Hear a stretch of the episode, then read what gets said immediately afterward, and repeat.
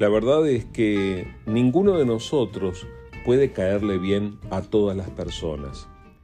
Hacemos bastante nuestro esfuerzo, nosotros tratamos de ser amables, procuramos no crearnos enemigos, pero no siempre le caemos bien a otros y en ocasiones simplemente las circunstancias, las situaciones que compartimos con otros nos llevan a que a algunos les caigamos bien y a otros no tanto. Y hay personas que terminan deseándonos mal. En este caso, en cuanto a esta situación en particular, necesitamos razonar que es allí donde nos conviene caminar con Dios. Si estás caminando con Dios, si creíste en Jesús, tienes una relación activa, viva con Dios, entonces debes saber que aquellos a quienes Dios bendice, aquellos que son parte de la familia de Dios, a ellos nadie les puede maldecir. En el Nuevo Testamento diría claramente que mayor es el que está en vosotros que el que está en el mundo. Es decir, el conflicto espiritual se resuelve a favor de aquellos que se han reconciliado con Dios, creyendo en Cristo Jesús. Ocurrió hace muchos, muchos años con el pueblo de Israel, que se levantaron enemigos suyos que quisieron hacerles mal, desearon lo peor para ellos. El pasaje que te le voy a leer está escrito en Números capítulo 23, desde el versículo 5 en adelante, donde dice así, El Señor le dio a Balaam un mensaje para el rey Balac y después le dijo, regresa donde está Balac y dale mi mensaje. Así que Balaam volvió y se encontró, encontró al rey de pie al lado de sus ofrendas quemadas con todos los funcionarios de Moab este es el mensaje que Balaam transmitió. Balac me mandó a llamar desde Aram.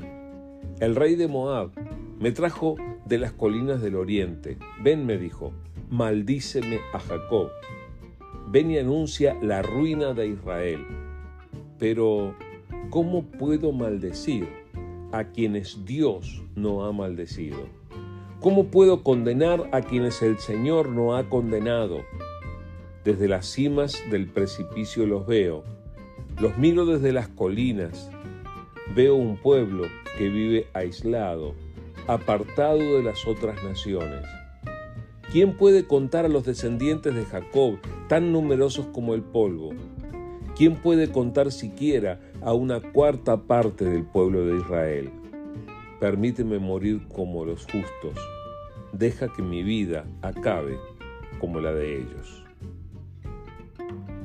Este era el caso en que este rey eh, había enviado buscar a alguien, en este caso a Balaam, para que maldijera a Israel, con la esperanza de que esa maldición los alcanzara y les fuera tremendamente mal. Ahora observa lo que ocurrió cuando esto sucedió. Aclaremos que en cierto momento Balaam terminó dándole consejos a este rey Balac acerca de cómo perjudicar a Israel. Pero lo que Balaam no pudo hacer fue justamente lo que aquel rey le pidió que hiciera, que fue maldecir a los hijos de Israel. Los bendice. ¿Cómo puedo maldecir, dice él, a quienes Dios no ha maldecido? ¿No te gustaría ser parte de ese grupo? ¿No te gustaría eh, formar parte de ese pueblo, de esa familia, de ese grupo de personas que no pueden ser malditas por las potencias espirituales porque Dios les ha bendecido?